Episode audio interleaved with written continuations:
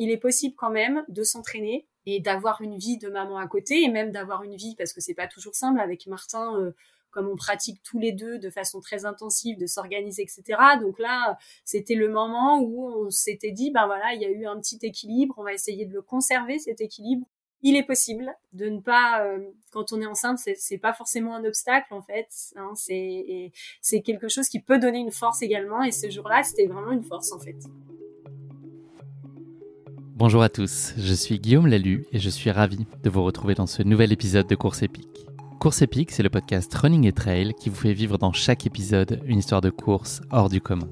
Athlète émérite, coureur confirmé ou anonyme passionné, quand la légende d'une course et la destinée d'un coureur se rencontrent, c'est dans Course épique qu'elle se raconte. Course épique, c'est un nouvel épisode chaque mercredi, mais c'est également chaque lundi matin un extrait de l'épisode à venir pour bien démarrer la semaine ensemble. Nous avons donc rendez-vous deux fois par semaine. Et si vous souhaitez suivre notre actualité au jour le jour ou découvrir les coulisses du podcast, je vous donne rendez-vous sur notre compte Instagram courseepique.podcast. J'ai le plaisir de recevoir dans ce nouvel épisode Laure Desmurs. Athlète polyvalente, Laure va partager avec nous une course qui a une signification toute particulière pour elle, le Trail des Cabornis, qui marquait sa reprise en compétition moins de 4 mois après la naissance de sa fille, Faustine. Laure évoque avec moi dans cet épisode son intérêt pour la course à pied dès l'adolescence, qui a ensuite évolué vers une véritable passion pour le trail qui ne l'a plus quitté depuis.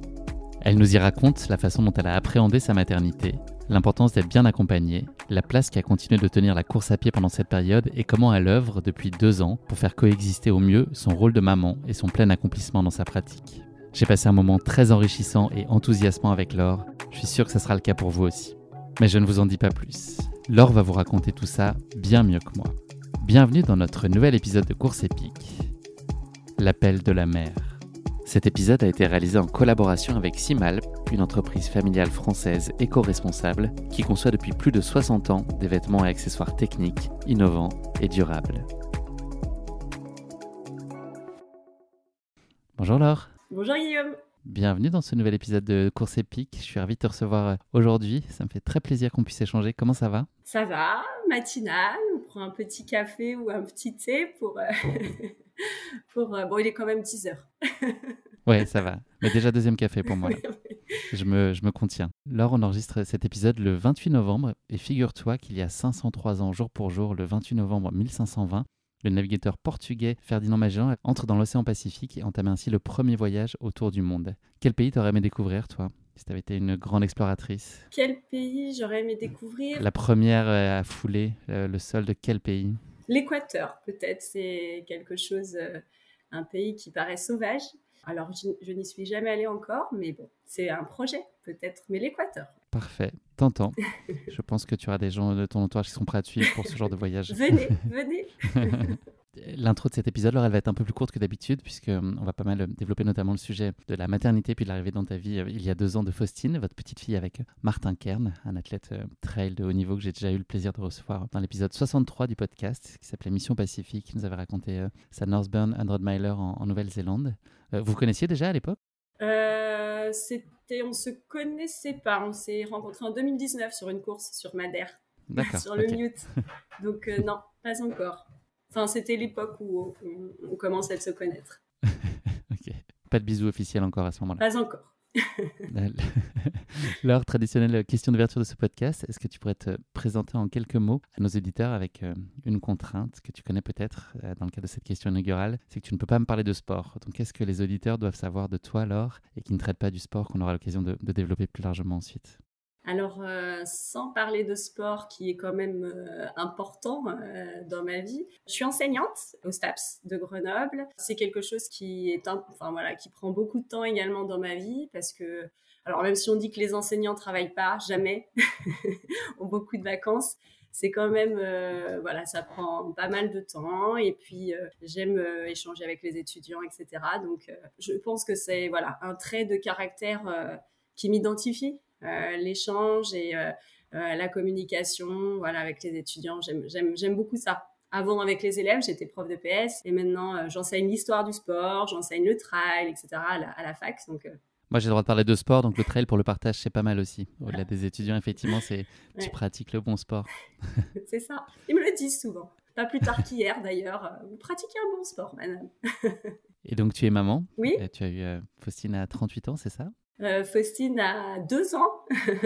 je l'ai eu ouais, effectivement tardivement, à 38 ans. Et voilà, elle, elle occupe aussi pas mal euh, notre vie avec Martha. enfin, ça a changé un peu nos routines, hein, on va dire. Trois fois rien, j'imagine. Oui, voilà, c'est ça. Il faut, il faut se la partager maintenant. Donc, euh, effectivement, euh, elle est rentrée. alors, j'ai le droit de parler de sport ou pas lui maintenant? Pas encore? pas vraiment officiellement. Hein. Sans, sans, toujours parler de sport dans notre organisation de, de, la vie de tous les jours elle, euh, voilà, elle fait partie intégrante évidemment euh, de nos passions et euh, respectives qu'on pratique vraiment intensément. Et, elle, elle nous suit un petit peu, même si elle nous oriente aussi dans d'autres voies des fois, depuis deux ans. Pour parler de passion, la, la joie de guitare derrière toi, est-ce que c'est la tienne? C'est celle de Martin? Non, c'est celle de Martin. Ouais, il y a guitare, il y a piano, il y a voilà. Il y a de la musique. Et toi, ta passion secrète, c'est quoi? Qu'est-ce qui te, te plaît en dehors du sport? Alors, euh, ma passion, d'une manière générale, euh, ce serait, oui, euh, un petit peu la van life, effectivement. J'ai ouais, un, un, camion depuis un petit moment déjà. Moi, ma passion, c'est ça, c'est de prendre mon camion, de partir. Alors, maintenant, je le fais effectivement avec Martin et Faustine, de se poser dans des endroits fabuleux, d'avoir des, des, sunsets, de se réveiller le matin avec son petit café au milieu de nulle part de faire son petit pipi en face d'une montagne, etc. voilà, c'est ça aussi. De mettre tout ça sur Instagram. Pas forcément, mais parfois. le petit pipi, on évitera quand même. Bah, c'est ça. Je... Alors, est-ce que tu pourrais nous parler de la place que tenait euh, le sport dans tes plus jeunes années? Est-ce que tu as grandi dans un environnement qui était sportif? Ça te faisait vibrer déjà très jeune?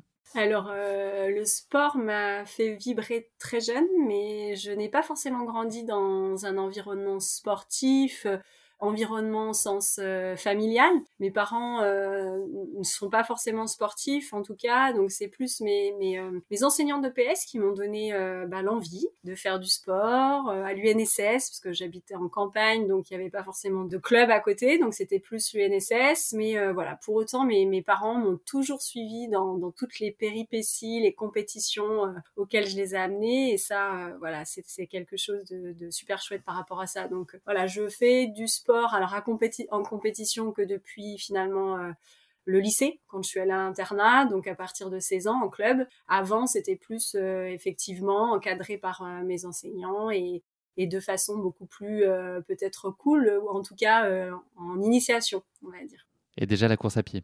Déjà la course à pied, du hand aussi, je faisais, mais effectivement, on habite vers euh, avec mes parents euh, en lisière de bois, donc ça m'était assez facile euh, de partir. Alors à l'époque, on s'inquiétait pas trop de partir seul. C'était une belle période pour ça. Donc je partais dans les bois.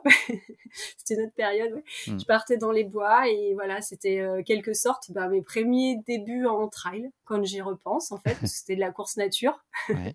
donc. Ce que tu en aimais, c'était quoi le côté ludique, la liberté? Oui, ben effectivement, la nature. Effectivement, j'aimais beaucoup aller courir le soir à la tombée de la nuit parce que euh, je voyais plein de chevreuils. Euh, je suis jamais tombée sur un sanglier, fort heureusement, mais euh, des petits lapins et du coup ça c'était chouette aussi et ouais cette sensation de liberté dans la forêt ouais, j'ai, voilà je pense que ça me vient de là aussi cette envie de de, de courir en nature la compétition, là, tu l'as évoqué, tu l'as découvert un peu plus tardivement. C'est hum, quelque chose qui t'apportait un, supplément à, cette pratique sportive? Est-ce que ça avait euh, un sens pour toi et c'est des moments que tu attendais avec euh, impatience et envie, ces confrontations finalement? En tout cas, peut-être par rapport aux autres ou par rapport à soi?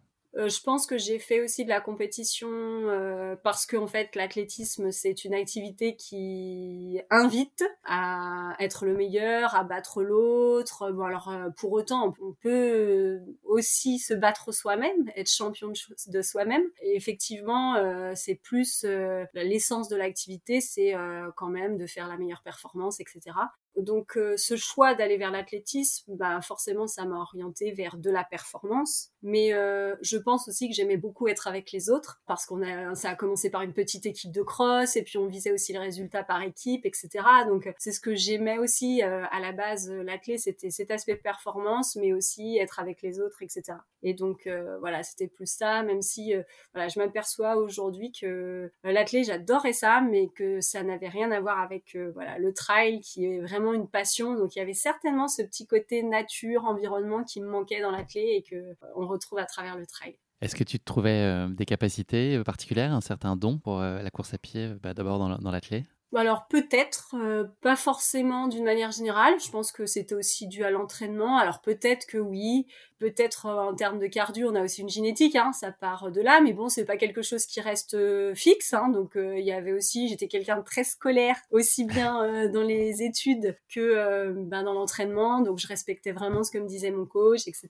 Et du coup, ben voilà, cette rigueur a fait aussi peut-être que j'ai progressé à un moment donné. Voilà. Cette rigueur-là, tu te l'appliques aujourd'hui facilement? C'est pas une contrainte pour toi dans les entraînements Tu arrives à avoir cette discipline aussi euh, sans rechigner? Euh, Je pense que oui. Je pense que même quand il pleut, justement, euh, je vais courir. J'arrive à aller courir sous la pluie et à trouver du plaisir. Alors si pour autant le fait de s'entraîner, cette année j'ai pris un coach, c'est Olivier Gaillard et au départ, il, il voulait pas m'entraîner parce qu'il disait que j'étais pas entraînable. Euh, parce que euh, ben je faisais un petit peu ce que je voulais euh, et qu'il voyait très bien que ça allait être dur effectivement qu'on se fixe sur un cadrage très précis. Mais ça c'est je pense dû justement à mes années d'athlée où j'ai été très scolaire où j'ai été très rigoureuse où effectivement ça impose une certaine contrainte hein, de le fait de s'entraîner. Il faut respecter des jours, des horaires, des, des distances, des voilà. Et ça, j'ai peut-être un petit peu moins envie aujourd'hui. C'est-à-dire que quand il fait beau, on est à Grenoble, quand il fait beau en montagne, c'est dur de se dire bon alors là, il faut que j'aille faire une séance de 400 mètres sur piste, quoi. Donc euh, bon, il, arrive parfois euh, que je détourne un petit peu euh, les entraînements. Ouais, ça c'est plus dur en termes de contraintes, ouais, effectivement. La bascule sur le trail officiel, en tout cas, elle s'est opérée de quelle façon? Au-delà de tes premières expérimentations en nature plus jeune? Eh bien, euh, c'était plus euh, pendant mes années parisiennes. J'ai peut-être euh, éprouvé le besoin de retrouver la nature, etc. J'avais un ami qui était tout en montagne et je trouvais ça très chouette. Et c'est lui au départ qui m'a un petit peu emmené en montagne. alors pas toujours de façon très dosée, mais effectivement, c'est avec lui que j'ai fait mes premières expériences aussi en, ski de rando et en alpi. Et puis avec des collègues parisiens, profs de PS, on s'est dit allez, on va on va se challenger, c'est le terme à la mode.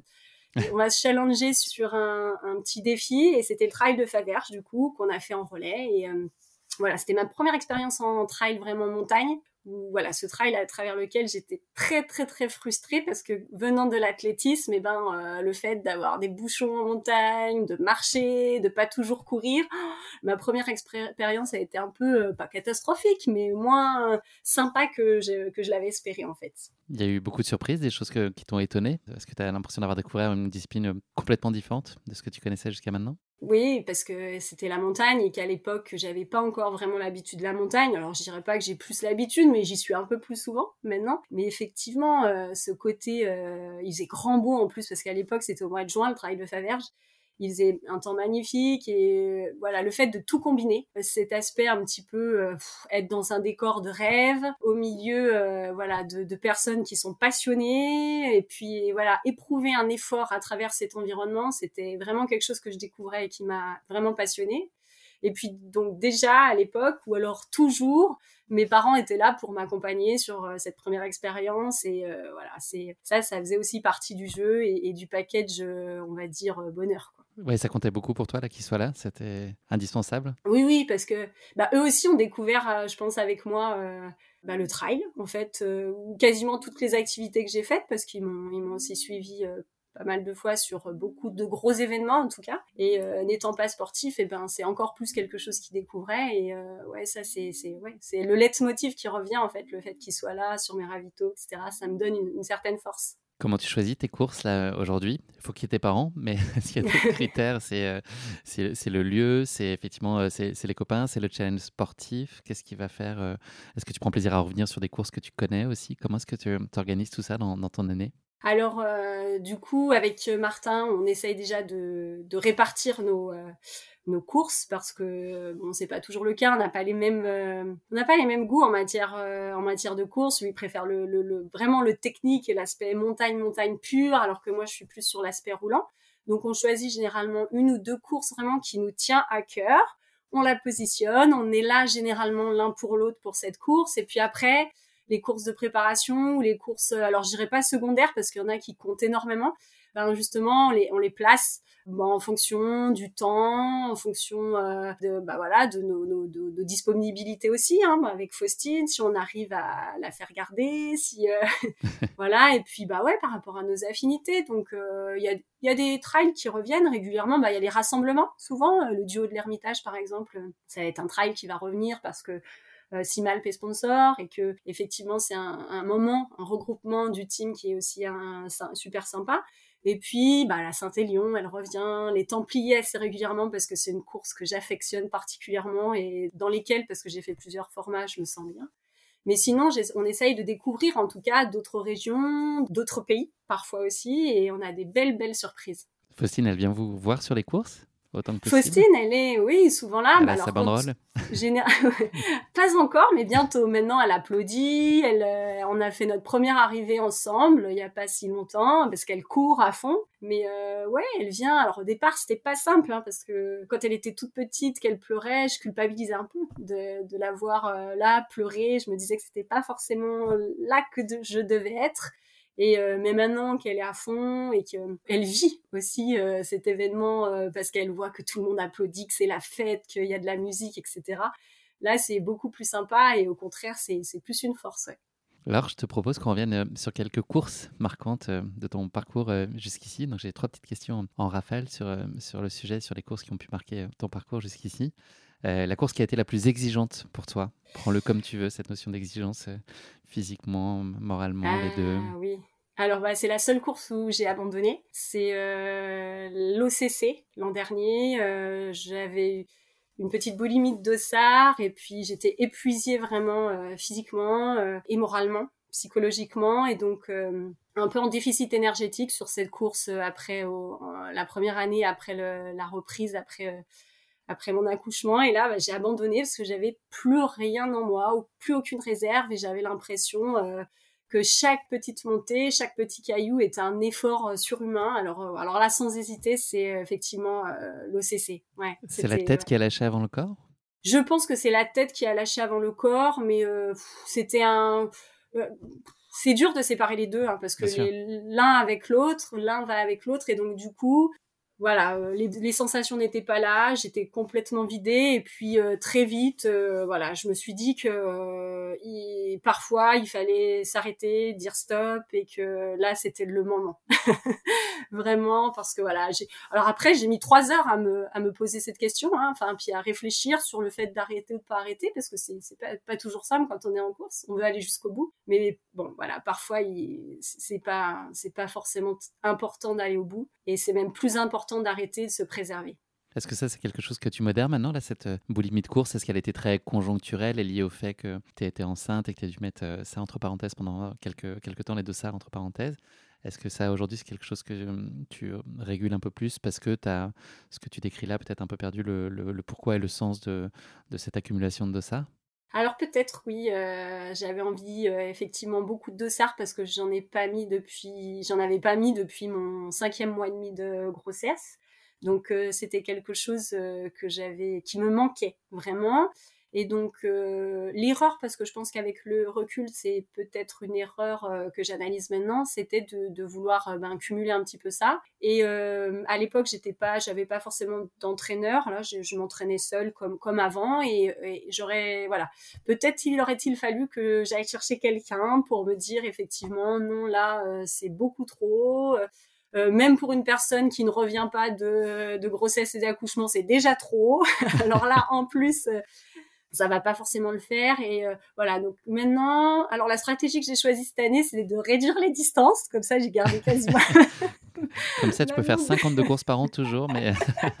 non, ça c'est c'est euh, ma copine de team euh, Alexia Coudray qui enchaîne les dossards dossards sur les petites distances. Ça c'est son c'est sa patte. On, on peut pas effectivement se mettre sur des formats un peu plus longs et puis enchaîner les dossards. Donc ça ouais, il faut avoir une certaine euh, voilà maturité et ça l'an dernier m'a permis d'acquérir cette maturité même si c'est dur un peu des fois hein, voilà pour pour choisir plus et, et voilà plus programmer sur du long terme. La course la plus inattendue ou celle qui s'est pas passée euh, exactement comme euh, tu pouvais l'imaginer? La course la plus inattendue, ben, je pense que c'est la MCC que j'ai gagnée en 2019 parce que j'étais pas du tout annoncée comme favorite. Puis il y avait des, des, nanas qui étaient largement meilleures que moi sur cette course. Alors euh, je sais pas ce qui s'est passé, c'est peut-être parce que c'était en fin d'été, qu'effectivement on avait pas mal borné en montagne et puis que mes adversaires étaient moins en forme le jour J ou alors que ça a craqué psychologiquement. Mais je me suis retrouvée en tête dès la première côte.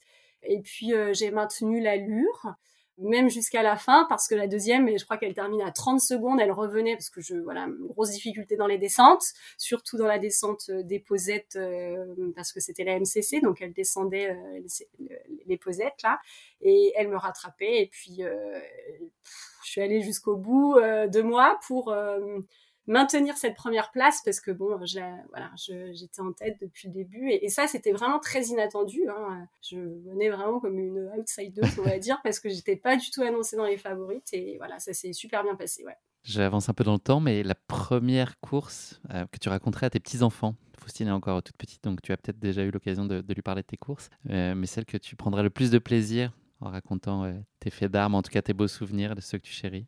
Plus de plaisir alors, il y aurait plein de courses, je pense, de montagne, mais dans la mesure où elle, elle va être, euh, je pense, élevée en montagne, ça va pas forcément peut-être la faire rêver. Je dirais que c'est, c'est peut-être la Saint-Élion parce que c'est celle, pour l'instant, je crois, que j'ai fait le plus souvent en trail. Si on enlève les semi-marathons euh, je vais chaque année vers Beaune, vers chez mes parents, euh, qu'on fait en famille chaque année, c'est, je crois, la Saint-Express.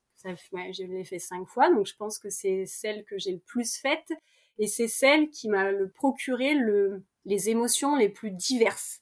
J'ai fait toutes les places, ça c'est Saint-Exprès.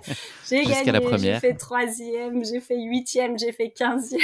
Ton loto, t'as fait, fait ta grille. J'ai fait une palette et du coup euh, avec des émotions plus ou moins diverses en fait et, et multiples. Euh, chaque édition a été différente et c'est peut-être. Alors moi je suis je suis pas fan forcément de courir la nuit, mais comme c'est vraiment une fête, comme il y a toute la team à chaque fois, que vraiment on, est, on y va avec tous les copains. Euh, c'est toute une ambiance. Il y a la navette, il y a voilà.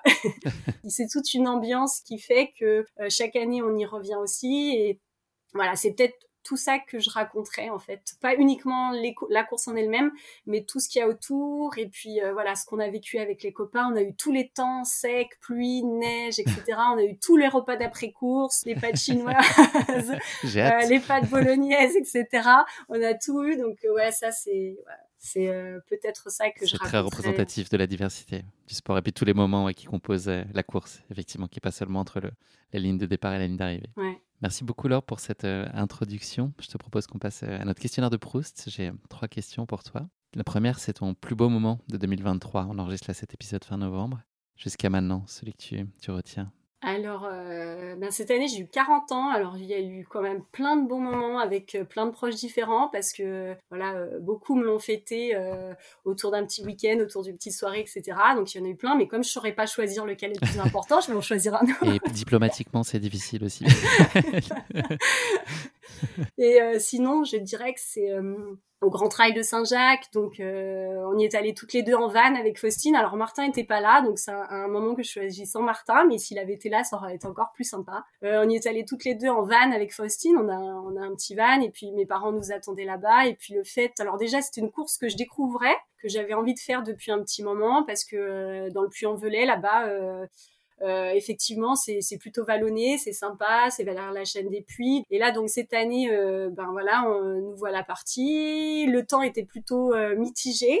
Donc ça met différentes ambiances, c'est plutôt sympa, on rejoint un petit peu les copains et puis sur la course, c'était les premières fois, donc mes parents sont, sont sur le ravito. Euh, bon, bah, ils loupent le premier ravitaillement. mais c'était là quand même. Non, je le fais un petit peu à la fin. Je pensais qu'ils n'étaient pas là, mais c'était la, première course où Faustine euh, capte vraiment aussi que euh, y a une ambiance, une fête et où elle applaudit, etc. Donc voilà, c'était plutôt sympa. Et, et, puis aussi parce que autour de cette course, il y a aussi un week-end qui se trame généralement sur les gros événements comme ça.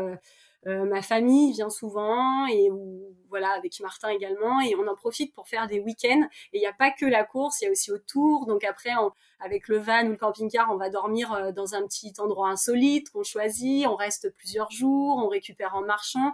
Et, tout ça en fait fait que voilà c'est un beau moment. Et voilà c'était chouette. C'était euh, voilà. Après les Templiers c'était pareil aussi cette année mais il faisait un petit peu moins beau. Il y avait peut-être un peu plus de stress. Et là c'était en tout cas une belle région que je découvrais. Donc ça rajoutait euh, un petit piquant par rapport à ça et voilà. Avec les copains la petite bière de récup et tout. Enfin voilà c'était c'était sympa. Tout ce qu'on aime hein. deuxième question pour toi. Le talent que tu aimerais le plus avoir le talent, alors euh, j'aimerais bien, je j'aimerais bien jouer plusieurs instruments de musique parce que je pense que c'est un personnellement ça doit être un côté un peu reposant, apaisant aussi et puis qu'aussi euh, c'est quelque chose qu'on peut échanger quoi. Euh, la musique c'est quand même chouette, j'adore les, les, les, les cafés-concerts, les, soirées d'après-ski où on va dans un petit bar et là il y a un groupe qui joue, c'est quand même super chouette. Et c'est vraiment quelque chose qu'on peut partager et, et ça c'est chouette. Alors j'avais commencé le piano quand j'étais petite, mais euh, c'était avant que je me mette au sport. J'avais plus le temps de tout faire, mais effectivement jouer plusieurs instruments de musique, euh, ça c'est quelque chose qui, qui me plairait. C'est pas trop tard, hein je Bah non, c'est exactement ce que j'allais dire. Ouais, ouais, ouais, c'est encore jouable. Écoute, quand tu feras un concert épique, tu me raconteras. Je, viendrai, te voir sur scène. Dernière question de ce questionnaire de Proust. Euh, la principale qualité que les autres te donnent? Alors, je pense qu'il me donne euh, un, principal défaut, c'est de ronchonner. je ne te crois pas, je ne les crois pas. Euh, si, je ronchonne beaucoup. C'est vrai. un petit peu de temps en temps. Et ça, ça fait un moment. en course aussi? Alors beaucoup moins en course, beaucoup moins en course et c'est marrant, ouais, peut-être, mais ça m'arrive, hein, ça m'arrive quand même de temps en temps, mais, mais un petit peu moins. Ouais. Euh, la qualité, je dirais peut-être euh, de réussir peut-être à ambiancer. Bah, par exemple, on va être en famille ou avec des amis, on va être un repas et là, hop, on met une petite musique, on met la boule à facettes, on met la lumière et d'un seul coup, ça va s'ambiancer euh, en Dancing Queen ou voilà. Et ça, cette capacité peut-être à voilà ambiancer, pas forcément motiver, mais créer un peu une ambiance ou voilà. Et donc fédérer autour de toi aussi. Peut-être, ouais, peut-être euh, un peu fédéré parce qu'il y a toujours du monde un peu euh, autour de moi ou voilà, on va être il va pleuvoir comme aujourd'hui, euh, voilà, je vais essayer d'ambiancer pour aller faire un petit footing, un petit run, etc.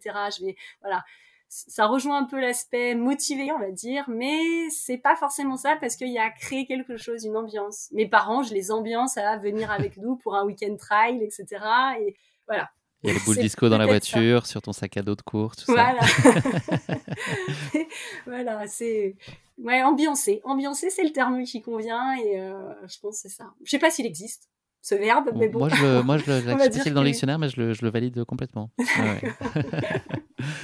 ça m'étonne pas, en tout cas, ça, ça, ça a l'air très fidèle à ta personnalité, aussi enjouée et enthousiaste. Laure, on va parler de ta course épique maintenant. Le Trail des Cabornis, je vais la présenter euh, voilà, dans quelques mots, tu l'as couru euh, un peu moins de 4 mois après la naissance de Faustine, qui est née donc euh, en, octobre 2021. Toi, tu avais alors 38 ans. Donc le, village de Chasselet, dans le Rhône, compte 2800 euh, habitants à l'année, sauf le premier week-end de mars où plus de 1500 trailers viennent gonfler de moitié la population pour le traditionnel trail des Cabornis. Ce classique de début de saison se tient à quelques kilomètres de Lyon, quelques dizaines peut-être de kilomètres, et propose des parcours techniques, en tout cas relativement techniques et sauvages, au cœur du Mont d'Or avec des très jolies vues notamment sur Lyon, c'est ça C'est possible? Oui. La course, elle compte son, lot de montée, de descente, et puis des fois plat montant redoutable, voilà, comme tous les trails qu'on peut aimer et tout ce qu'on peut en aimer. Au-delà de son cadre très appréciable, le Trail des Cabornis a pour particularité de renouveler chaque année euh, ses parcours. Il y a trois formats euh, à peu près types qui euh, gravitent autour de 12 km, 20 km et 40 km. C'était un petit peu plus pour toi sur la course épique dont on va parler aujourd'hui. Elle propose également euh, une course en duo, des challenges ou encore une course jeune. En 2023, il y avait deux champions du monde qui étaient présents sur la ligne de départ, qui étaient euh, Marion Delépierre, dont on va sûrement parler un petit peu plus tard dans cet épisode. J'ai une boule de cristal, j'ai l'impression qu'on va parler d'elle. Et Sylvain Cour euh, également chez les hommes. On va parler ensemble plus particulièrement de, l'édition de 2022, sur laquelle vous avez été 583 à franchir la ligne d'arrivée. Voilà ce qu'il faut savoir du Trail des Cabornis. Est-ce que tu vois des choses à ajouter, préciser, corriger? Non, c'est une super ambiance effectivement, une, petite organisation à la base, mais euh, qui devient de plus en plus importante parce que située idéalement en plus euh, début mars, bah voilà, et puis avec un cadre plutôt sympa, ben effectivement comme tu l'as dit, ben les coureurs viennent de plus en plus gonfler les effectifs, je pense. Mm. T'aimes bien toi ces courses de début de saison? Oui, j'aime bien les courses de début de saison parce que c'est celle qui permet aussi de jauger. il y a une certaine, euh, on va dire, un certain suspense, une certaine petite frénésie à se dire bon alors est-ce que je vais être en forme? Est-ce que j'ai bien fait ma préparation? Est-ce que comment ça va lancer la saison? Est-ce que je dois réajuster certaines petites choses? Donc euh, euh, ouais, c'est toujours stimulant ces, ces courses de début de saison. Laure, on passe un très bon moment jusqu'à maintenant, mais là c'est l'heure de la question qui pique donc j'espère que tu es prête. On va parler euh, plus particulièrement euh, d'un terme qui est en lien avec le Caborni, puisque Caborne, ça désigne une ancienne cabane en pierre sèche dans le massif des Monts d'Or-Lyonnais dont on a parlé il y a quelques instants. Voilà ma question qui pique pour toi, c'est un QCM, donc tu vas falloir que tu me trouves idéalement la bonne réponse. Euh, Kevin Nix, c'est un mécanicien et jardinier américain. Il a inventé une cabane aux attributs un peu particuliers. Il est ainsi l'inventeur de la cabane de jardin la plus rapide du monde, il est inventeur de la cabane réversible, qui est capable de s'inverser complètement avec un intérieur qui devient extérieur et vice-versa, établissant ainsi un record de flexibilité architecturale. Il est inventeur de la cabane entièrement composée de matériaux comestibles mis à disposition sur les ravitaux de course, où les coureurs peuvent déguster euh, les murs et le toit, tout en atteignant leurs objectifs d'absorption de glucides par heure. Il est inventeur de la cabane qui a été déplacée sur la plus longue distance en une journée, portée par une équipe de coureurs à pied. Alors, j'aime beaucoup la troisième, mais je... Gourmande. Comestible. euh, on attend la liste des la ingrédients. La plus rapide, la réversible ou euh, celle qui a été déplacée sur la plus longue distance? Alors, peut-être la réversible qui fait un petit peu rêver quand même. Euh, effectivement, si elle change un peu d'aspect, euh, alors ça, ça doit être super. C'est pas mal. Bah écoute, il y a peut-être un créneau pour toi parce que je pense pas que ça existe. En tout cas, si ça existe, c'est pas Kevin qui l'a inventé, mais il y a peut-être un projet pour toi. Il est inventeur de la cabane la plus rapide du monde. Euh, et c'est un titre qui a été reconnu par le, Guinness Book. Bon, il, a, il, a, il a un, petit, un petit truc, hein. il a équipé euh, d'un moteur. Euh, donc c'est l'union d'une structure en bois de, cabane de jardin, d'une Volkswagen Passat de 1999 et puis d'un moteur d'Audi. Donc il a bricolé tout ça en 2015. je vais quand même te dire à quelle vitesse peut aller sa cabane. Moi je l'ai vu en photo. Il peut aller à 160 km/h avec sa cabane. Ah oui. Donc on parle quand même de, de la cabane une cabane qui pourrait prendre un PV également, du coup. Hein. Absolument, oui, c'est pas à ne pas reproduire chez soi, évidemment, ni sur l'autoroute. Merci Laure. Bah, je pensais que tu allais envoyer du bois sur cette euh, question qui pique. Elle n'était pas facile. Je te laisse euh, carte blanche pour, euh, pour la suite. si ça te branche, on, continue et on va parler d'un thème plus particulier qui va nous intéresser euh, aujourd'hui en complément de ce qu'on pourra parler de, évoquer en tout cas sur le trail des Cabornis, euh, c'est ta maternité. Tu es euh, donc tombée enceinte début 2021. Quel souvenir toi tu gardes des premières évolutions physiques ou émotionnelles que tu as pu, pu, ressentir sur les premiers mois? Est-ce que tu as observé et constaté beaucoup de changements et à quel point ça a pu toi te, te, chambouler, avoir un impact sur toi? Est-ce que tu continues à ambiancer autant? Alors oui, j'ai un petit peu continué à m'ambiancer parce qu'en fait, le premier mois où j'étais enceinte, je le savais pas, mais j'ai battu mon record de 10 km. C'était euh, pas sur une compétition parce qu'on sortait du confinement où on y était encore. Et euh, donc c'était plutôt en off, mais euh, c'est peut-être pour ça d'ailleurs, ça m'a mis la puce à l'oreille parce que effectivement, venu de nulle part, 25 minutes 12, une belle performance. Il y avait un truc pas normal. beaucoup mis la puce à l'oreille. non, ouais.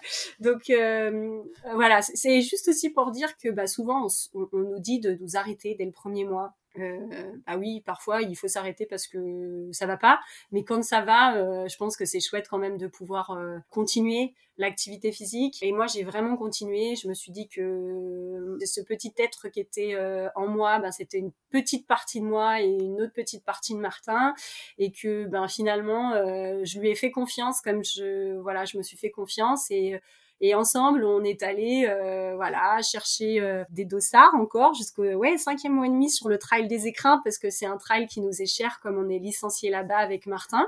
Mais on est allé aussi au-dessus des agneaux dans les écrins, euh, à presque 4000, etc. Alors sous couvert hein, de la gynécologue et, et d'autres médecins, on est d'accord, euh, pas forcément à reproduire aussi, mais c'est quand même possible voilà de, de, faire ça donc moi je me suis pas tellement arrêtée et j'ai vécu aussi de belles émotions euh, en étant enceinte, d'autant plus que ben on, sent quand même une activité, hein, on va dire euh, avec nous et, euh, et tu n'es pas toute seule. voilà, c'est ça. Et donc du coup, c'est plutôt euh, sympa de voir comment voilà ben le petit bébé réagit, etc. Alors je dis pas que je me suis pas arrêtée de temps en temps, bien au contraire. Hein. J'ai eu des contractions aussi comme tout le monde et puis ben ça c'était le signe effectivement je l'ai pris comme tel en tout cas ben peut-être le lendemain de faire un petit peu plus de récup, de la jouer un petit peu plus light, etc. Mais euh, voilà, Faustine en tout cas a, été très très cool pendant cette euh, grossesse. Peut-être que bon pour l'instant elle est un petit peu peste, donc je la remercie pas tout de suite, mais ça viendra peut-être à un moment donné. Mais euh, ouais, ça s'est très bien passé. Je pensais pas du tout que ça allait se passer comme ça et euh, c'était plutôt euh, quelque chose de chouette, euh, d'apaisant et ouais, ouais, c'était bien. Est-ce que malgré tout, ça a pu être déstabilisant ou avec des, questions que tu, te posais sur savoir quoi faire, pas faire À quel point tu as besoin de, t'entourer peut-être pour te, guider aussi et être sûr d'être, de faire des choses aussi qui soient raisonnables malgré tout? Qui a pu t'accompagner là dans, cette, tout ce cheminement? Je pense que oui, quand on, euh, on, quand on a un premier enfant, c'était le cas là du coup, on ne sait pas. Je pense que le deuxième, ça doit être un peu différent en regard euh, des retours euh, qu'on entend, etc. C'est on est peut-être un peu plus, plus, plus flex quoi. Mais là, on sait pas trop. Et d'autant plus que chaque grossesse et maternité sont complètement différentes. Hein. C'est vraiment ben, quelque chose qui est personnel, très personnel. Et donc l'idée, c'était quand même de m'entourer euh, de personnes qui, à la fois, euh, puissent euh, m'orienter un peu, mais aussi qui respectent un petit peu ben, mes envies, parce que c'est important aussi de il y a l'aspect physique qu'il faut peut-être freiner à un, moment, donné, mais euh, il y a aussi l'aspect un peu psychologique. Et c'est vrai que si la maman elle est pas très bien psychologiquement parce qu'on lui dit d'arrêter tout de suite, et eh ben ça ça va peut-être pas non plus le faire aussi pour le bébé et pour la suite de la maternité. Donc j'avais envie de m'entourer de, de personnes qui m'écoutent et donc, bah, pour ça, j'ai et, qui, qui et qui comprennent aussi toi tes enjeux et tes, tes envies sportives. Exactement. Donc pour ça, je suis allée sur Google et j'ai tapé toutes les sages-femmes que je voyais euh, qui couraient. Donc je suis allée même sur Kikourou pour voir un petit peu leurs résultats. Hein. et, et voir si 432 non, ça m'intéresse pas. Je... Mais au final, il y en avait pas beaucoup. Alors euh, donc mon choix, il a été très vite fait. Et puis du coup, ben voilà, j'ai choisi une, une sage-femme qui a été géniale euh, voilà autour de Grenoble et qui m'a énormément suivie qui vraiment euh, m'a tout de suite dit bon écoutez Laure euh, votre corps sait ce qu'il doit faire sait comment il doit réagir donc on va faire ça ensemble mais vous allez très bien réagir toute seule et vous allez très bien faire vos adaptations en fonction de, de, vos ressentis etc et euh, jamais elle m'a bloqué, jamais elle m'a freiné, jamais euh, voilà, elle m'a dit. Euh, alors peut-être qu'en discutant, on a vu ensemble ce qu'il fallait faire ou moins faire, mais effectivement ça c'est intéressant. Est-ce qu'il y a des points d'attention qu'elle a, qu'elle a mis en lumière en particulier? Est-ce qu'il y avait des choses sur lesquelles il fallait que tu sois, en tout cas des signaux qu'il fallait que tu interprètes avec particulièrement d'attention oui, bien sûr, bah, les, les, les, douleurs particulièrement ou les, les contractions. Alors c'est dur de savoir, parce que c'est une contraction. D'ailleurs moi-même je ne savais pas je ne savais pas ce que c'était vraiment, hein, mais euh, du coup, euh, peut-être c'est ressenti plus au niveau de la respiration, du ressenti, voir euh, comment voir les choses. Et puis c'est vrai que je suis arrivée avec mes questions un petit peu atypiques. Je lui ai demandé, ben voilà, est-ce que je suis à 5 mois et demi? Est-ce que je peux aller à 4000 mètres d'altitude? Donc elle savait pas vraiment. Donc elle-même, elle s'est renseignée, etc. Et voilà, donc il y a eu un petit protocole d'adaptation. On a dormi à 2000, etc.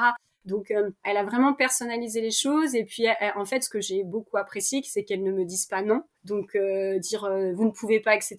Elle a fait évoluer la chose, voilà. Et donc ma sage-femme et puis évidemment mon médecin généraliste qui est une femme aussi, qui était une athlète de haut niveau. Donc voilà, je crois qu'elle a même fait, je crois, un travail d'ailleurs sur. elle m'avait demandé si je pouvais être le sujet de son étude. Alors du coup, je dis bah oui, allons-y ensemble. Et également du coup Marion, Marion Delespierre à qui j'ai demandé conseil parce que je sais qu'elle a fait aussi pas mal euh, sujet de thèse et puis qu'elle bosse beaucoup sur les problématiques féminines elle m'a beaucoup rassurée aussi et puis elle m'a donné puis c'est bien de voir aussi que les médecins parfois hésitent, doutent, ne savent pas vraiment parce que justement c'est quelque chose de très personnel et euh, que chaque femme va être réagir différemment. Donc euh, c'est aussi bien de voir que ben voilà, il y a des, des ouvertures mais qu'il faut quand même respecter euh, un certain nombre de choses malgré tout parce qu'on n'est pas tout seul. Est-ce que tu peux nous raconter un peu peut-être les, différentes phases sur ce qui a été possible pour toi? Donc, tu as pu euh, courir en tout cas avec un dossard euh, jusqu'à 5 mois et demi, tu nous en as parlé.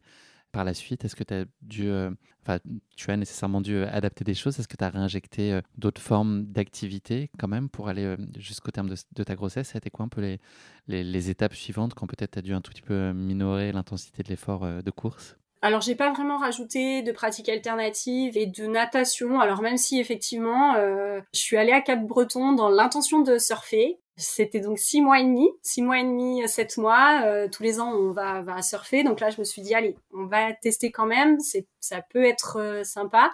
Et puis, je suis montée une fois sur la, la, planche et en fait, j'ai, j'ai eu le Covid. Et ça, ça m'a bien séché ce Covid parce que déjà j'ai eu peur pour euh, pour ce qui pouvait engendrer ce Covid.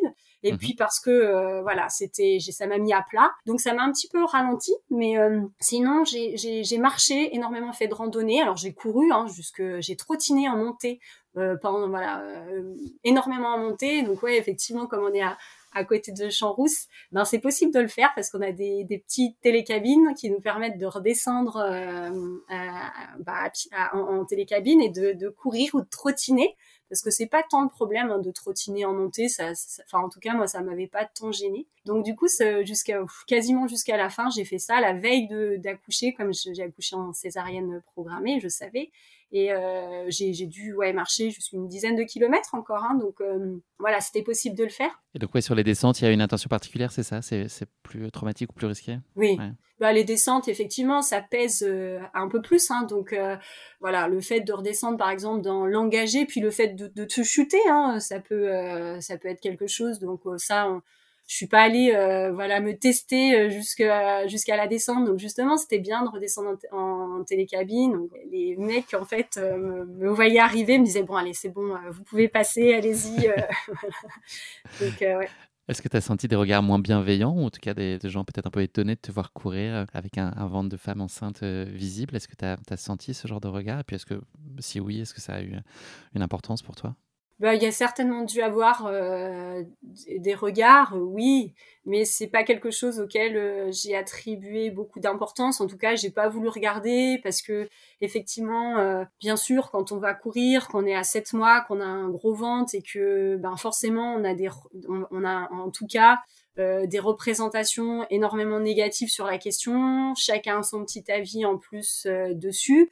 Donc euh, bien sûr, euh, en tout cas, ça laisse pas euh, indifférent cette cette question-là, mais le fait voilà de, de rester dans ma bulle à ce moment-là et puis de pas forcément faire attention ou alors même je ne cherchais même pas à, à convaincre les personnes. Hein, c'est voilà à un moment donné on, sait ce qu'on fait, on le ressent, on le choisit, etc.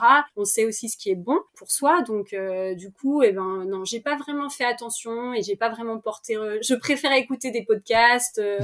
Euh, sur euh, effectivement comment pratiquer l'activité physique en étant enceinte. Je préférerais regarder euh, Alice euh, parce qu'elle a accouché quatre mois avant moi. Donc je regardais un petit peu ses, ses, entraînements sur Strava pour voir ce qu'elle faisait et ça, ça me ça me rassurait. Et puis il y avait plein d'autres nanas hein, qui avaient témoigné voilà sur à haut niveau également sur la maternité sur la possibilité de continuer de s'entraîner etc donc je préférais me verser de d'images un peu positives plutôt que voilà me confronter à des, des, des, obstacles ou des personnes qui savaient pas vraiment en fait euh, ce, qui, ce qui était bon ou pas. Alors ton accouchement s'est bien passé. Comment est-ce que toi tu as su que c'était le moment pour euh, commencer à reprendre? Est-ce que là encore c'est ton corps qui te l'a fait sentir? Et puis de quoi a été fait finalement ta, ta reprise et à quel point elle a été progressive?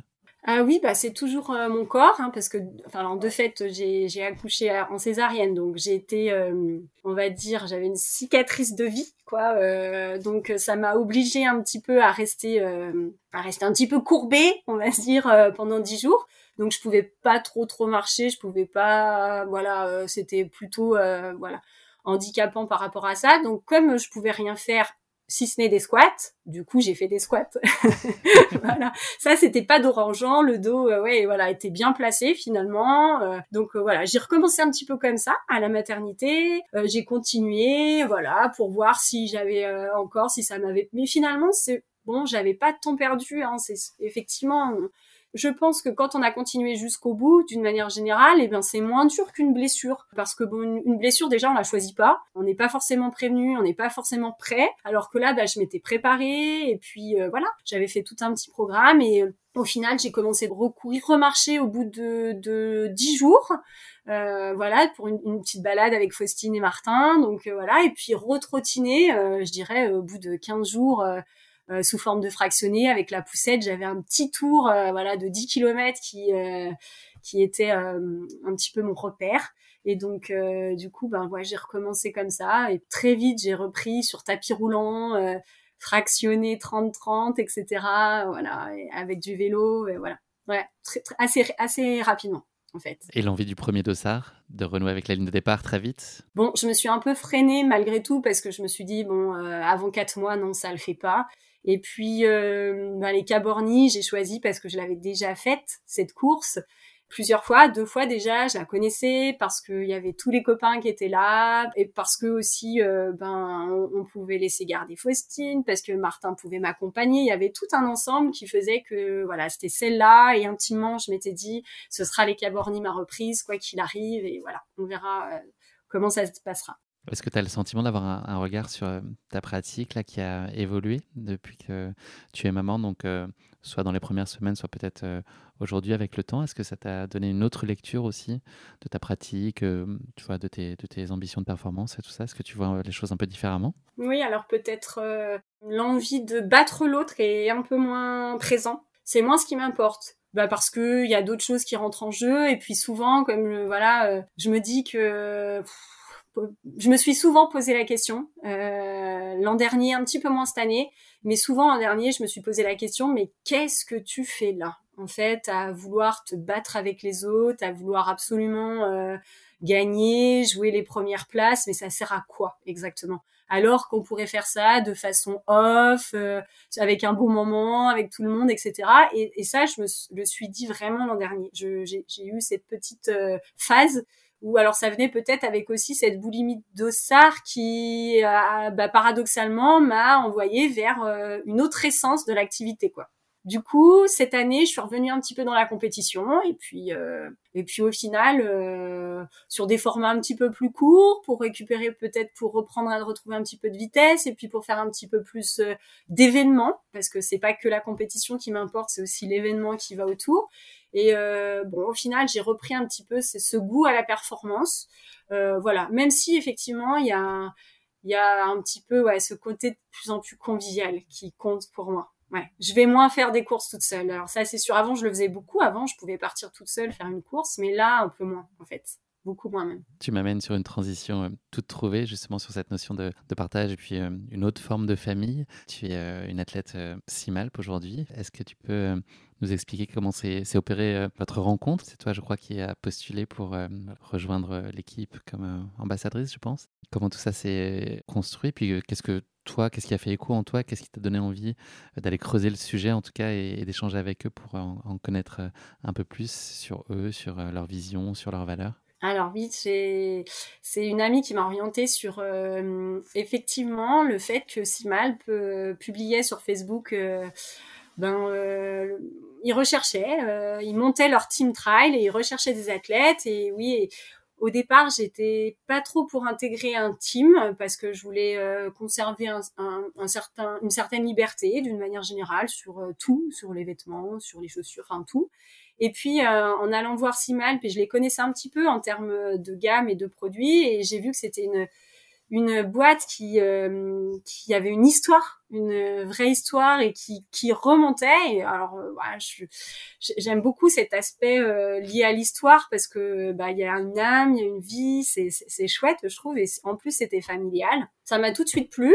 Alors après, euh, en termes de vêtements, au départ, j'ai pas trop trop regardé parce que c'est vraiment cet aspect euh, un peu euh, justement convivial qui, qui m'appelait. Et très vite, Flo, le team manager, m'a appelé et en fait, ça a confirmé un petit peu ben cette image que j'avais de Simal parce que voilà, il m'a décrit un petit peu l'ambiance qu'il y avait dans, dans l'équipe.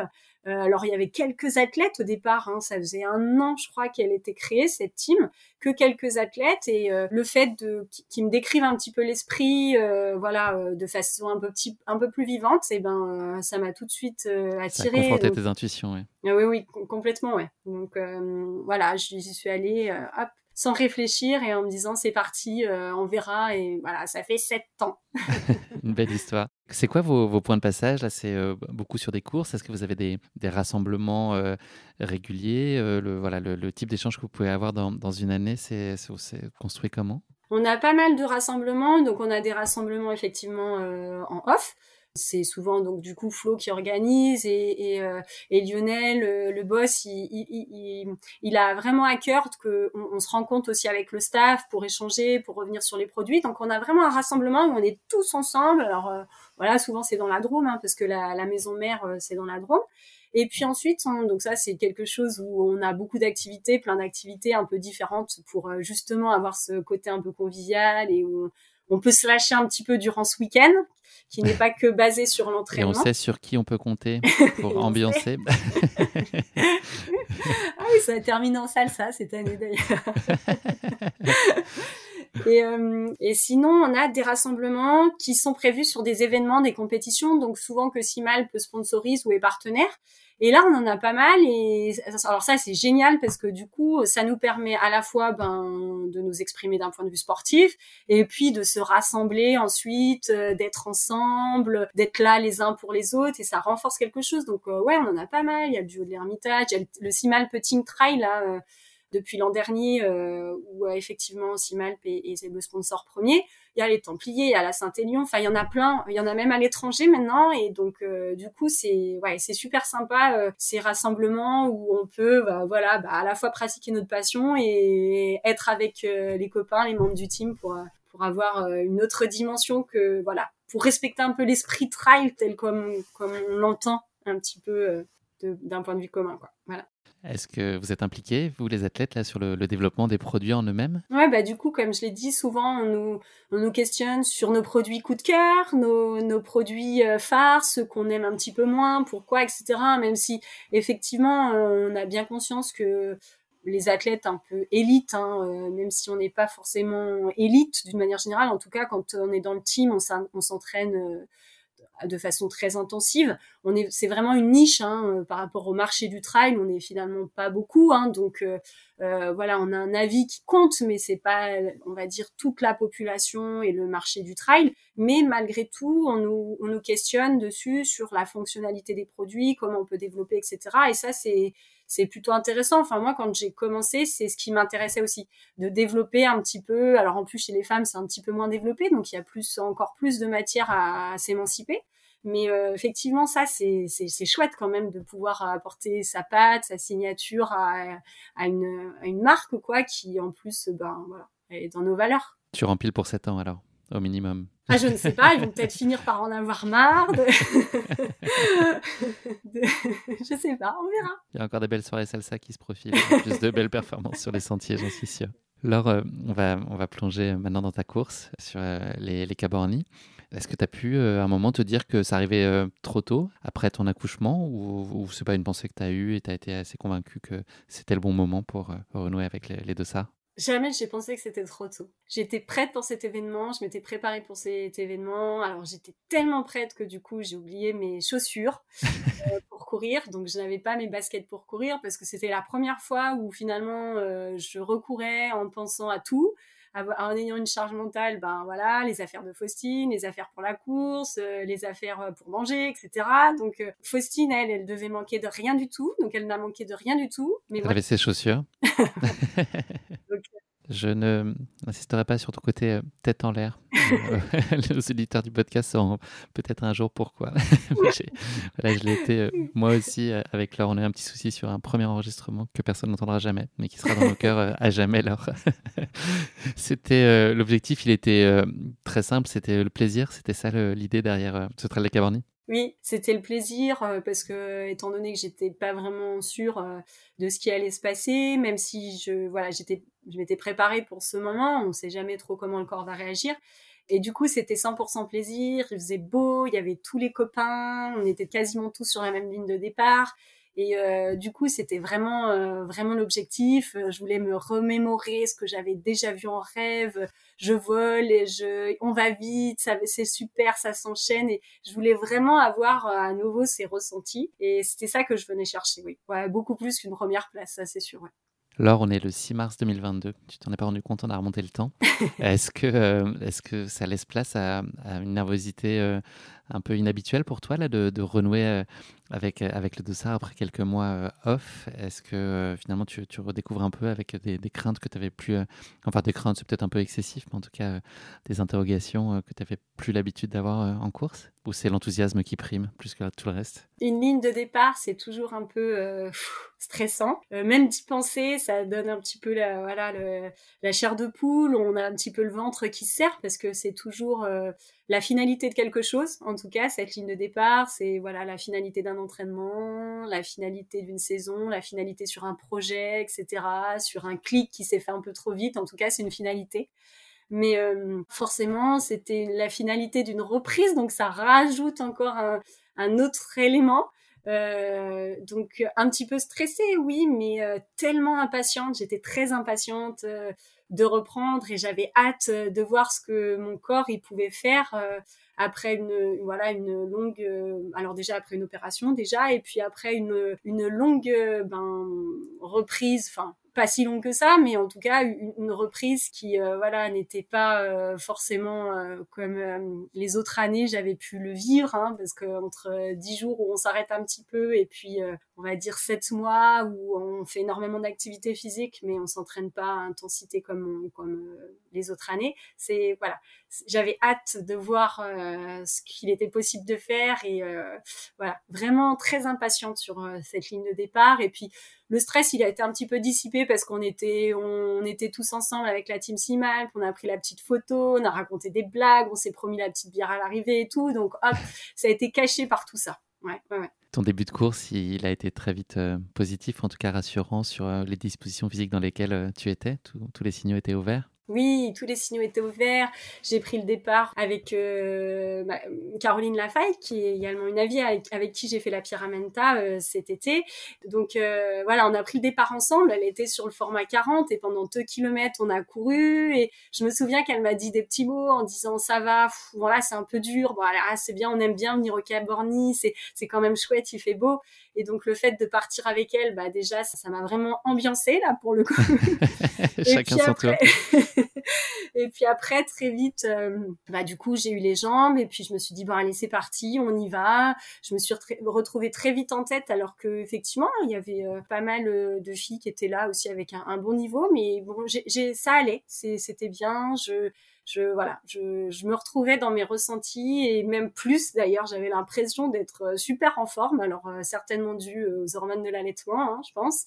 Mais j'avais vraiment l'impression de d'aller bah, plus vite que que je l'avais imaginé en tout cas. Tu volais, je crois qu'on a vu des photos de toi où tu, tu volais au-dessus des, sentiers. tu t'es fait flasher à 160 km toi aussi, comme la cabane, la cabane rapide. Ça, ce serait un super pouvoir. Je préfère l'innocence.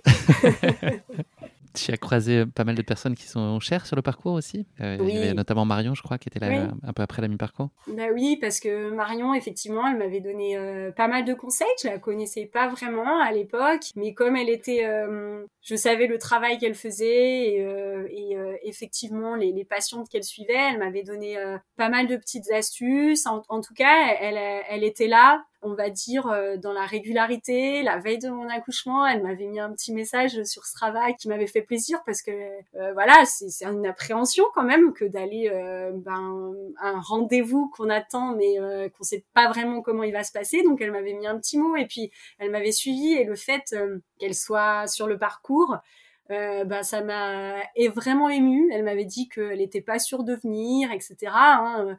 Elle fait Marion, elle fait partie euh, du gang des Lyonnais. C'est une petite équipe. Enfin moi je les appelle comme ça. C'est une petite équipe. Alors ils s'entraînent toujours ensemble. Ils sont une super. Euh, il y a une super ambiance et je me dis que si j'habitais pas Grenoble, j'aimerais bien être parmi eux parce que c'est super sympa.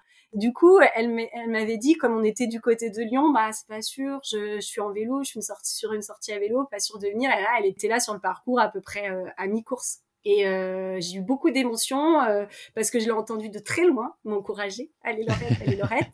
Et quand je l'ai vue, et eh ben je sais pas, il y a tout qui est remonté peut-être à la surface et le fait qu'elle m'ait suivi un petit peu. Euh, sur euh, voilà sur ma grossesse et ben voilà j'ai j'ai eu des euh, des petites larmes qui me sont montées aux yeux et d'ailleurs je lui ai pas trop parlé parce que je pouvais pas trop le faire et voilà je lui ai simplement dit merci merci je me souviens lui avoir fait ça avec mes mes doigts gantés. Alors les auditeurs ne voient pas mais tu as les deux pouces comme ça vers l'avant. Les deux pouces pointés un sourire figé Exactement. Et une petite, un petit début de larmes à l'œil. Ouais, voilà, c'est ça. Ouais, c'était, euh, en tout cas, c'était émouvant. Voilà, c'était quelque chose qui est ressorti. C'est une des raisons pour laquelle j'ai aimé cette course parce qu'il y a eu plein d'émotions sur le parcours. Ensuite, Martin est venu me chercher. Je pensais qu'il allait venir un peu plus tôt d'ailleurs, mais euh, sur les deux derniers kilomètres. Et euh, il y avait ça aussi. Et puis puis à l'arrivée, ben il y avait mon team manager euh, et voilà, il y avait plein de monde qui était là et c'était vraiment une course émotion. C'est c'est pas une grosse course, c'est pas un gros événement, mais cette course de reprise, c'était vraiment une course émotion. Ouais, c'était voilà. Et puis tu as connu un état de flow en fait euh, du début à la fin. C'est aussi ça devait être une surprise et ça devait être grisant de vivre une reprise euh, comme ça, j'imagine. Exactement. C'est ça. C'est vraiment, euh, je sais, on définit l'état de flow un peu comme ça. Ouais, c'est ça. C'est que tout tout s'aligne, tout est bien, tout est, on se sent super bien. Et là, c'était ça. Alors le mélange justement, ouais, d'hormones, le mélange de d'amis qui sont là, l'envie de reprendre, le soleil, le soleil qui passe à travers cet environnement, là, à travers les arbres dans la forêt, tout était là, tout. Et donc euh, du coup, euh, ouais, c'était vraiment une, super ambiance. Euh, et puis ouais, voilà, des émotions vraiment plus que positives. Ouais, cette, cette course pour donner quelques infos chiffrées à nos auditeurs, donc tu as bouclé euh, ces 22 km euh, après 1h53 minutes de course. Et donc, c'est une course euh, que tu as remportée. Félicitations, Laure. Est-ce que tu lui donnes un, sens particulier? Qu'est-ce qu'elle représente pour toi Si on prend un peu de hauteur par rapport à toute la, période et toute ton histoire personnelle à ce moment-là, quelle, quelle saveur ça lui donne à ce trail Cabroni paradoxalement en fait c'est elle qui m'a hum, envoyé qui m'a catapulté dans cette peut-être boulimie de Sar aussi parce que comme ça s'est super bien passé que j'avais l'impression de plus être moi d'avoir euh, des capacités hors normes je me suis dit oulala mais c'est bon c'est possible on va prendre plein de dossards. Donc c'est ce que j'ai fait. J'ai pris plein de dossards et puis ben voilà.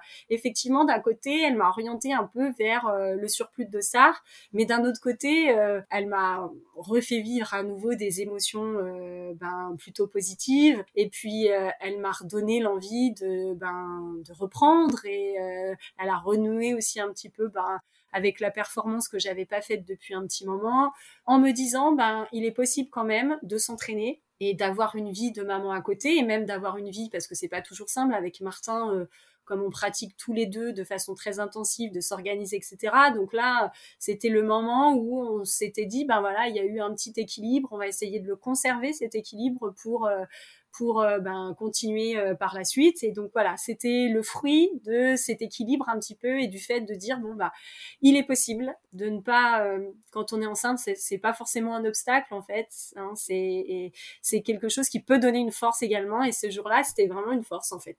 S'il n'en restait qu'une, l'image que tu retiendrais de ce trail des Cabarnis Ce serait cette image où euh, j'ai l'impression d'aller vite, de voler, et, et en même temps, euh, effectivement, il y avait cet environnement, ce petit rayon de soleil. Le soleil, c'est important pour moi, j'adore les sunsets.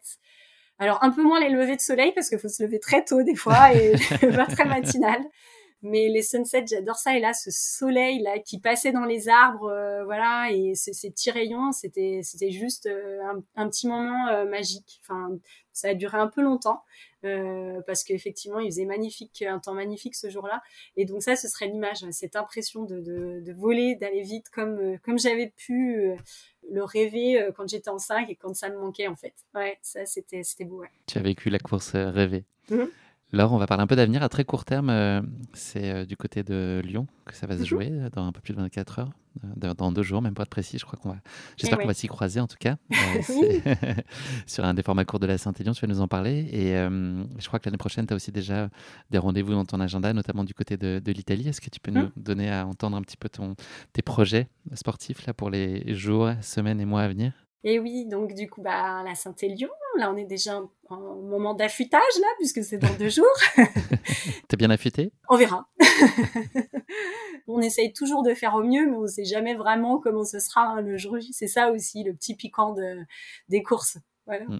Mais on n'aime pas trop ces, ces moments d'affûtage parce que c'est des moments où on ou, moi en tout cas moi j'aime pas euh, ne rien faire attendre Mhm. ne pas aller courir. Hier il a fait super beau il a fallu se restreindre pour pas aller sortir les skis aller en montagne. Bon finalement il y a moins en moins de neige heureusement mais bon voilà ça c'est euh, ouais, Ça te frustre ou ça peut créer du doute aussi parfois ah, ça, me, ça me frustre plus que ça crée du doute en fait. Le doute, je me dis bon bah c'est bon, euh, qu'il l'entraînement est fait, bon sauf blessure ou euh, on va dire euh, ça peut hein blessure ou, euh, ou chute, je- ça peut aussi la chute sur la Saint-Élion, mais voilà c'est fait d'une manière générale. Mais ouais la frustration d'avant les courses parce que il faut quand même avoir un petit peu de jus quoi pour arriver le jour J. Enfin si l'idée c'est de performer, il faut avoir un peu de jus. Et là mercredi Hier, il faisait très beau. et donc, euh, quand on regarde sur Strava, surtout ne pas faire ça, euh, les sorties montagne, etc. Et ben on se dit, je vais y aller aussi. Donc euh, effectivement, ouais, ça c'est c'est plus frustrant. Ouais. Mais bon, donc du coup, ben, pour revenir à ta question initiale, c'était donc ouais, le, le format Saint-Esprit cette année, parce que du coup, j'ai fait quasiment... à euh, nouveau dans ta collection. tout- ouais, voilà, tous les formats. le- Alors, sauf l'aller-retour, mais je crois pas que je le ferai un jour. Mais sinon, euh, le- ouais, la Saint-Esprit, c'est le seul que j'ai pas fait. Et puis, euh, on le fait ensemble avec Martin. Et puis, il y a ma petite collègue aussi qui est là. Enfin, on- voilà. Il y a un gros, gros plateau, hein, parce que Sarah Alonso est attendue. Qu'est-ce qu'elle fait ouais. là? Sur euh, le ça doit Ouais, expliquer sa présence. ouais. Ouais. Et pour l'Alliance Saint-Élion, tu sais, alors il faut jamais dire jamais, et encore plus dans la course à pied, j'ai l'impression. Oui, oui, c'est vrai. Mais bon, Même quand si, même. euh, c'est pas une finalité de prolonger plus- euh, éternellement les distances. Oui. mais, euh, Oui, c'est vrai, mais plus plus la distance est courte, moins il y a de de risques quand même euh, d'abandon, de enfin plus les dés sont joués, on va dire euh, avant le départ, on va dire. et plus on peut avoir de dossards dans l'année. Oui, c'est vrai aussi. Mmh, c'est vrai. Ta théorie tout à l'heure. Et le Lavarado est au programme aussi de l'année 2024 pour toi? Oui, l'an prochain. Ouais, c'est une course que je voulais faire parce qu'effectivement, elle est considérée comme euh, plutôt magnifique en termes de- d'environnement. euh, même très grandiose parce qu'il y a à la fois des lacs, il y a à la fois euh, des montagnes plus autant biscornues les unes que les autres. Et, et du coup, elle est aussi pas forcément technique de ce qu'on m'a dit. Alors j'espère qu'on m'a bien renseigné là-dessus. Moi, j'adore euh, ce qui est plus roulant, etc. Et alors s'il y a du roulant dans un milieu très montagnard, alors là, euh, c'est juste parfait Que demander de plus c'est exactement ce qui est attendu au programme parce que déjà l'an dernier je voulais la, la faire, j'ai loupé les inscriptions. Donc euh, là voilà, je me suis j'ai attendu euh, de buzzer et c'est bon. Euh, C'est blo- C'est loqué. c'est bloqué, voilà. Ouais, Bien de récupérer glace à l'italienne à l'arrivée. Ah ouais, en plus. Ah ouais ouais ouais. Chianti et euh, glace à l'italienne. alors là, On a envie d'y être. Laure, j'ai une dernière question pour toi dans cet épisode qui est euh, le motto de la fin, une devise euh, qui a particulièrement de signification pour toi. Est-ce que tu aurais une devise à partager avec nos auditeurs? Effectivement, quand j'étais plus jeune, ma devise c'était souvent ce qui ne tue pas rend plus fort. Et euh, voilà. Après, j'ai eu un gros accident il y a il y a sept ans qui a failli me coûter la vie. Et donc maintenant, ma devise, je l'ai un petit peu changée. C'est ce qui ne tue pas, ben nous permet de vivre, euh, voilà, de, de beaux bonus. En tout cas, on, on les prend ces bonus. Effectivement, ouais, on les prend euh, avec euh, de façon très chère, euh, avec beaucoup d'enthousiasme, plus peut-être. Ton enthousiasme qu'on a bien senti. Merci aussi pour ce moment bonus. Ça en a été un, euh, Laure.